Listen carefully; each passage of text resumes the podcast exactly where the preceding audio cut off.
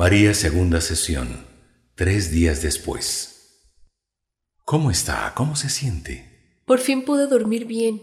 Me siento extraña, la verdad. ¿Se siente más liviana? Sí, algo así. ¿Cómo le fue en el trabajo? Cuénteme. Muy bien, renuncié. ¿Por qué? Porque mi jefe era Jorge, el viejo. ¿En verdad me dice o, me está cuenteando?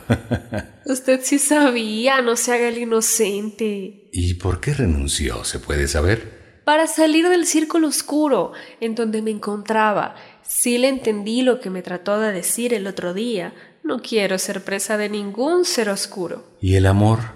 ¿O solo era sexo con Jorge? Yo creo que fue experimentar algo que se me presentó en el trabajo. ¿Fue para disfrutar momentos agradables? Exacto, eso era. Pero en buenos sitios, ¿verdad? También, si no, ¿cuál era el chiste? ¿Y qué pasó con Marco, su joven novio? También lo dejé. ¿Por qué? ¿Qué pasó? Cuénteme. Me dio un cargo de conciencia por lo que le hice. Yo creo que me merezco estar sola, por pícara. Lo importante es que se sienta conforme con las decisiones que ha tomado y no se arrepienta después. La verdad no estaba funcionando. Las relaciones que tenía se estaban convirtiendo en un problema con Jorge y con Marco. Me siento conforme con la decisión. Es como que me liberé. Toda acción tiene su consecuencia. Mejor es salir a tiempo de cualquier problema. No esperar a que se empeoren las cosas. Muy inteligente de su parte. La felicito. Le cuento que sí hice lo que me recomendó. Lo del baño, la meditación y la caminata. ¿Cómo le fue? Me bañé, me relajé mucho, después comí algo y después me acosté. Y medité con la frase que me dijo. Empecé a sentirme extraña cuando repetía la frase. Sentía que alguien me estaba viendo. Pero después me relajé full. Al otro día no pude caminar porque me quedé súper dormida. Me parece muy bien que haya comenzado a preocuparse por su bienestar espiritual. Le va a ir muy bien. ¿Cómo mantenerme sin contaminarme? ¿Qué tipo de trabajos hacía en su oficina jurídica? Hacía de todo. ¿Qué tipo de clientes tenía en su oficina? Como buenos abogados teníamos clientes exclusivos. ¿Qué tipo de clientes se puede saber? Ya sabe, de todo tipo. También corruptos. Sí, y muchos. Estos son los que dan el dinero para mantenernos. Si no, imagínese. ¿Y usted también ayudaba a los corruptos? Sí, ¿qué tiene de malo eso? Tiene que ver mucho.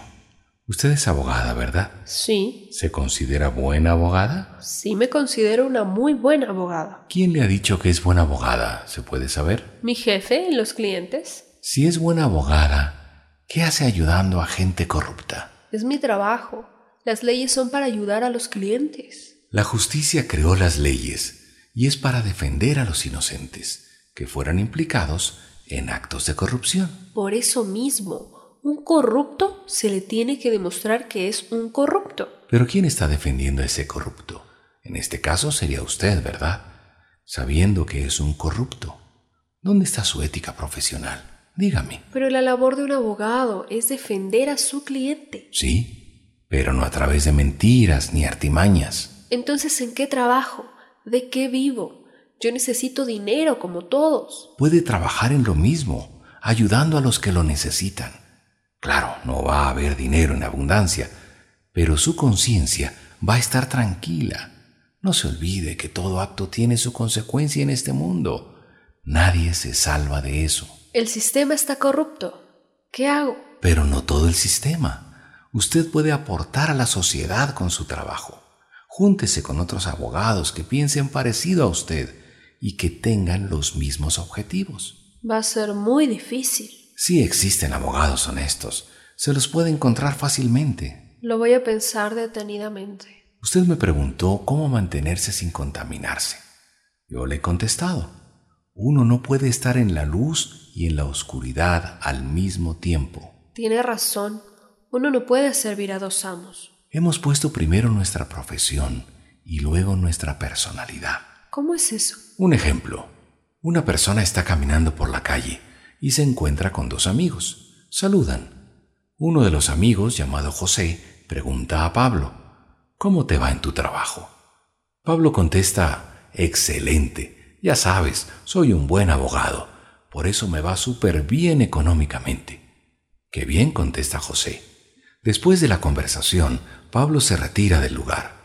José le dice a su otro amigo Juan, él es un excelente profesional, pero como persona es un asco, porque no ayuda a nadie, solo le importa el dinero. Aunque no lo crea, mi jefe era así, muy metalizado, pero conmigo era un angelito. No le creo que fuera un angelito, más bien era un pequeño diablito.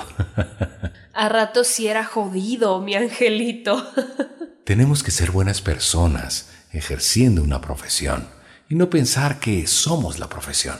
No le entiendo. Yo tuve una vez un paciente que cuando le pregunté cómo se llamaba, me contestó diciendo, soy el ingeniero Pérez, jefe de sistemas de la empresa tal. Yo le contesté, ¿y si mañana le despiden del trabajo? ¿Quién es usted? ¿Qué le parece? Claro, él puso primero su profesión. Soy el ingeniero tal, jefe de sistemas de la empresa tal. Yo soy ingeniero, yo soy médico, yo soy abogado, yo soy vendedor. Es típico escuchar cuando se presentan ante cualquier persona. Primero hay que decir el nombre. Yo me llamo Juan Flores y me dedico a la medicina. Es como decir también soy político y me llamo Jorge. Sería mejor yo me llamo Jorge y me dedico a la política. Tiene razón, ponemos nuestra profesión primero. Como yo digo cuando me presento, soy la abogada María, y me contestan poniendo primero la profesión. ¿Por qué es eso? Porque pensamos que somos lo que hacemos. Primero el nombre y luego la profesión. Exactamente, es así. Haga la prueba. Comience dando el ejemplo. Ok, lo voy a probar con mis amigos, para ver qué dicen. Buena idea, hágalo. ¿Le puedo preguntar algo? Claro, ¿Por qué Dios permite que los brujos nos hagan daño? Dios no lo permite. Somos nosotros los que lo permitimos, por nuestras acciones negativas. Todos estamos expuestos. Por supuesto, hasta los religiosos están en peligro, ¿Por qué? porque son seres humanos igual que nosotros, Pero se supone que están con Dios. pero se pueden alejar de Dios, mintiendo a los devotos o haciendo negocio de la fe. Entonces, ya se fueron al infierno. Todo es posible. ¿Comenzamos con la sesión? Comencemos. 45 minutos después. Sentí que salió algo de mi corazón. Fue algo negro. ¿Qué fue? Era la energía que estaba bloqueando sus sentimientos. ¿Eso era lo que me tenía aprisionada el pecho? ¿Sí? ¿Cómo se siente ahora? Liberada. Ya puedo respirar mejor. Qué buena cosa. Gracias. ¿Alguna pregunta? Mejor en la próxima sanación conversamos. Quiero disfrutar de mi soltería. Como usted quiera. Nos vemos en cinco días. Ok, estaré muy puntual.